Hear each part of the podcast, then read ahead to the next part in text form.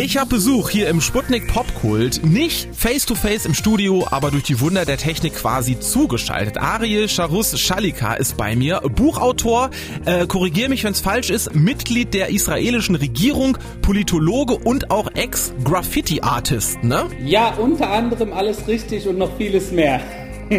Mensch, ey, was du alles gemacht hast in deinem Leben. Ähm, du bist jetzt aber gerade in Israel, richtig? Ja, heute früh gelandet, war bis vor kurzem noch in Deutschland. Ähm, wie kann ich mir deine Arbeit dort genau vorstellen? Was machst du eigentlich so den ganzen Tag, um dich mal vorzustellen? Ich bin Abteilungsleiter, ich sitze im Büro des Ministerpräsidenten, dort bin ich unter anderem zuständig für internationale Beziehungen. Das ist, äh, womit ich so mein tägliches äh, Brot und Butter mache. Dann habe ich natürlich Frau und zwei kleine Kinder, die mich natürlich auch, ich sage jetzt mal, Teilzeit äh, jobmäßig sehr beschäftigen. Und dann kommt hinzu, dass ich äh, nebenbei auch Bücher schreibe. Jetzt vor einer Woche ist erst mein neuestes Buch rausgekommen. Okay, äh, über das Buch reden wir auf jeden Fall gleich noch. Da warum bist du sozusagen ja auch heute zu Gast. Ähm, wir gehen mal ein bisschen auf dich ein. Du warst früher äh, Mitglied einer Gang oder mehrerer Gangs, dann hast du Abi gemacht und studiert und dein Leben umgekrempelt. Was war denn der Punkt, an dem du die Entscheidung getroffen hast, ich muss jetzt was ändern und was hat dich dazu motiviert? Also es war ein schleichender Prozess, dass ich was ändern wollte, weil ich bin ja, ich bin im Alter von 13 damals aus Berlin-Spandau nach Berlin-Wedding gezogen und Berlin-Wedding war halt Hardcore. Bin dort äh, von Teilen der, äh, des, meines Umfeldes leider, weil ich der einzige Jude war, wurde ich äh, angefeindet. Und äh, diese Anfeindungen haben dazu beigetragen, dass ich irgendwann äh, versucht habe, mich irgendwie zu schützen und bin dann Teil der, wie man so gerne sagt, Parallelgesellschaft geworden und bin da auch richtig schön reingerattert, war in türkischen Gangs, war in arabischen Gangs, bin unterwegs gewesen mit Mitgliedern von großen arabischen Clans, dann war ich Gründer von äh, Berlin Crime, der riesigen Graffiti-Gang und das alles habe ich in meiner Jugendzeit gemacht und äh, bin, ich sage jetzt mal, ich bin den Berg runtergerollt und habe irgendwann gemerkt, äh, dass mein Leben entweder auf äh, Tod oder auf Knast zusteuert. Und äh, dieser schleichende Prozess des äh, Versagens hat irgendwann dann, habe ich mir selber so einen Weckruf gegeben und gesagt, ich muss hier weg, ich muss mein Leben in den Griff bekommen und ich, vor, vor allem will ich auch irgendwo in Ruhe und Frieden leben und das als Jude, ohne irgendwie Angst haben zu müssen, und, um angefeindet zu werden. Ne? Was du auch noch machst, du hast es eben schon gesagt, eine von ganz, ganz vielen Sachen und der Grund, warum du so busy, äh, busy bist, du bist auch Autor und zwar ist dein äh, Buch ganz frisch draußen, 100 Weisheiten, um das Leben zu meistern. Ähm, kurz zusammengefasst, ich sag jetzt mal, was unterscheidet deinen Ratgeber von anderen und ist es überhaupt ein Ratgeber? Kann man das einfach Ratgeber nennen, was du da ähm, auf den Markt gebracht hast? Ja, ist es auf jeden Fall. Was unterscheidet? Schau, also ich, in meiner Einleitung schreibe ich, ich bin weder Millionär geworden, noch bin ich besonders intelligent oder besonders wichtig, ja.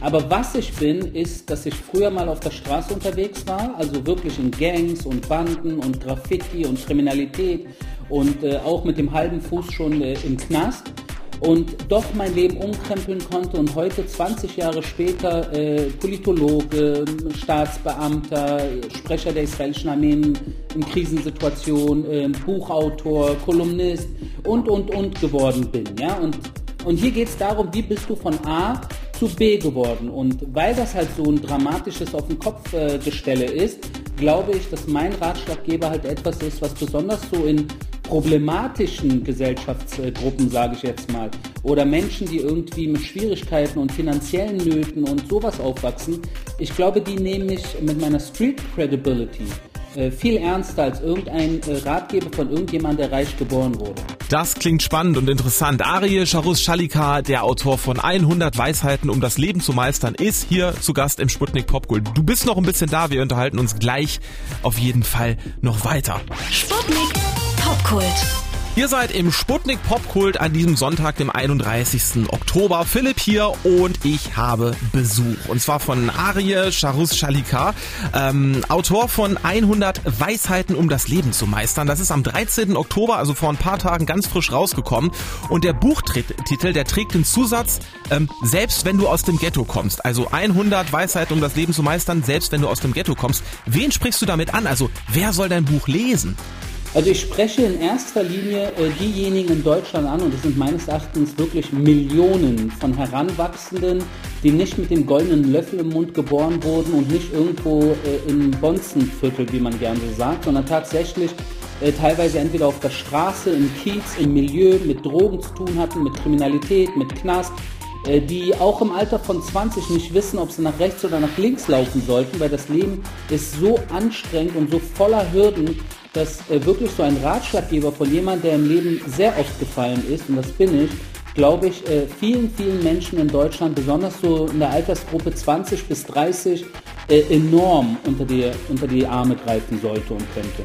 Okay, man muss vielleicht dazu wissen, äh, was dir in den 90ern in Berlin passiert ist. Ich fasse es jetzt mal kurz, wenn man das überhaupt kurz zusammenfassen kann, zusammen. Ich versuch's. Also du wurdest als äh, ja, Jude von zum Beispiel arabischstämmigen Jugend Jugendlichen verprügelt. Äh, dir wurde gewalttäglich angedroht. Du hattest teilweise Angst, äh, die Wohnung zu verlassen. Und ähm, meine Frage an dich wäre jetzt einfach mal, wie schätzt du denn im Jahr 2021 die Situation der jüdischen Community in Deutschland ein? Es gab ja diesen Vorfall in Leipzig zum Beispiel mit Gil Ofarim. Da ist ja die große Diskussion wegen dem Davidstern, der eine Kette um den Hals hatte. Angeblich wurde er nicht in ein Hotel reingelassen, weil er diesen Stern getragen hat. Jetzt haben aber schon wieder Leute gesagt, dass das gar nicht so war. Trotzdem hat man da gemerkt, da gab es eine große Welle der Solidarität äh, mit ähm, Gil Ofarim, der ja auch Jude ist. Also wie schätzt du die Situation von Jüdinnen und Juden in Deutschland 2021 ein? Du, also ich sage einerseits sage ich, wir sind nicht 1700 Jahre jüdisches Leben in Deutschland, sondern jüdisches Überleben in Deutschland. In vielen Bereichen leider und das habe ich am eigenen Leibe hunderte Male miterleben müssen. Und wenn du jetzt mal einfach zurückrollst die letzten Wochen, dann hast du diesen Fall von Gil Ofarim. Ich weiß jetzt nicht, was da passiert ist. Niemand weiß es gerade, deswegen keine Ahnung. Aber zumindest gab es dort auch keine körperliche Gewalt. Aber wenn du zwei Tage zurückguckst, dann hast du in Berlin-Spandau, äh, gab es drei Typen, die haben jemanden krankenhausreif äh, geschlagen, weil der irgendwie sich geweigert hat, Free Palestine zu schreien. Und vor einem Monat hat es in Hamburg einen 60-Jährigen, der von einem Syrer zusammengetreten wurde und auf einem Auge fast erblindet ist, nur weil er als Israel solidarisch oder jüdisch erkannt wurde. Ja? Und dann hast du den Fall in Halle natürlich vor zwei Jahren, wo einer versucht hat, irgendwie in eine Synagoge äh, zum höchsten jüdischen Feiertag reinzurennen, um da irgendwie ein Gemetzel anzuschauen. Also es gibt Dinge, das reiht sich mittlerweile auf und gerade durch die Social Media wird es halt aktiver thematisiert als vor 20 Jahren. Ich hatte damals niemanden, der sich für mich interessiert hat, ja.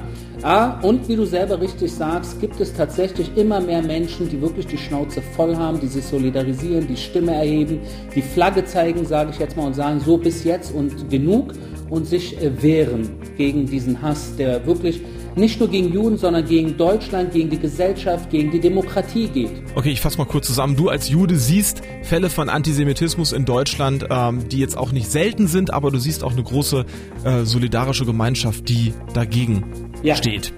Ja. Lass uns äh, zusammen nochmal in ein neues Buch reingucken, 100 äh, Weisheiten, um das Leben zu meistern. Ein Kapitel, jetzt zum Schluss nochmal drüber gesprochen, trägt auch den Titel Freu dich auf etwas täglich. Ne? In diesen Zeiten ja. von äh, Unsicherheiten, Klimakatastrophen, Kriegen und Corona, schwierig, finde ich. Überzeug mich bitte zum Schluss nochmal vom Gegenteil. Ich glaube, dass es sehr, sehr wichtig ist, um ein normales und besonders auch glückliches Leben zu, zu führen, muss man auf bestimmte Dinge im Leben acht geben, um selber auch den Tag glücklich zu überstehen. Und dazu gehört unter anderem auch, dass man sich auf etwas freut, dass man äh, nett kulinarisch isst immer wieder, dass man Freunde aus äh, der alten Zeit äh, nicht abschießt, sondern mit denen einen warmen Kontakt hält und sich immer mal wieder trifft. Das sind so, woran man sich schön festhalten kann in einer taffen Welt, in einer tagtäglichen taffen Welt. Das ist ein sehr schönes Schlusswort, finde ich. 100 Weisheiten, um das Leben zu meistern, heißt dein Buch. Ariel Charus Chalukar war das. Schön, dass du bei uns im Popcool zu Gast warst. Ähm, ich wünsche noch einen äh, herrlichen Sonntag. Sonntagabend. Ich auch. Grüße nach Deutschland.